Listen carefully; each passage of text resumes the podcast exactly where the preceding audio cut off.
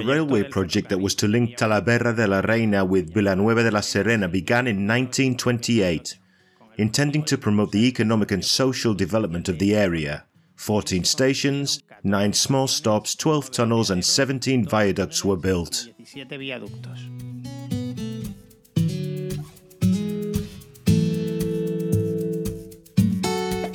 Tourism in Madrigalejo. Smart tourist signs in audio format. The Greenway, Old Station. The Madrigalejo station was built four kilometers from the town, a project that, as we said, began in 1928 and was abandoned in 1962, following the model from other places where they were being built.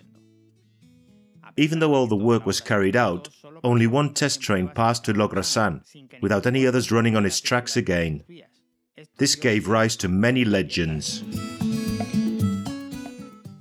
The main building has an area of about 300 meters squared and a capacity of 150 travelers. There are still pieces of posters that indicated the destinations and the schedules that never came into operation inside. You can also see the tracks that extend to the north and south but end abruptly in the middle of the countryside.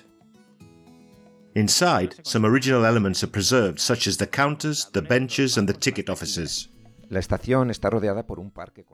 The station's surrounded by a park with trees, benches, and fountains, where the local people usually walk and have some parties. One of them is Jueves de Comadres, which is celebrated on Thursday before Carnival. On that day, the young people of the town tie empty cans to their bicycles and make noise in the streets. Then they go on a pilgrimage to the station, where they eat, drink, and dance to the sound of music.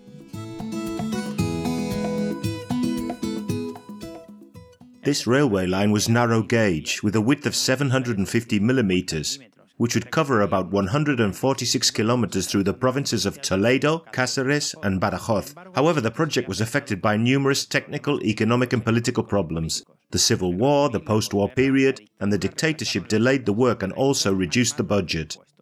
In addition, the appearance of road transport meant that interest was lost in the railway as well as profitability, until finally in 1962 it was decided to abandon the project, leaving unfinished ghost works they are currently trying to restore. The path is being recovered. To this end, the Las Villuercas nature trail has been designed, which is a route that connects the regions of Las Vegas del Guadiana and La Jara, crossing landscapes of great beauty and ecological value. The path also takes advantage of the route of the old railway from Talavera de la Reina to Villanueva de la Serena, which was never really finished.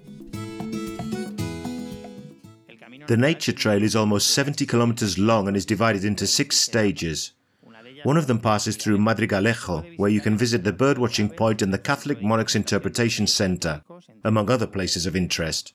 The path continues parallel to the Ruecas River and the Sierra Brava Reservoir, where numerous species of aquatic birds can be observed.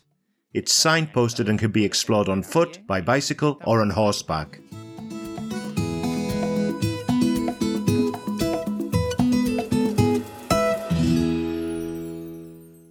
A production for Radio Viajera, financed within the framework of the Project for the Development of Smart Villages of the Government of Extremadura and the European Union, with the support of the Madrigalejo Town Council.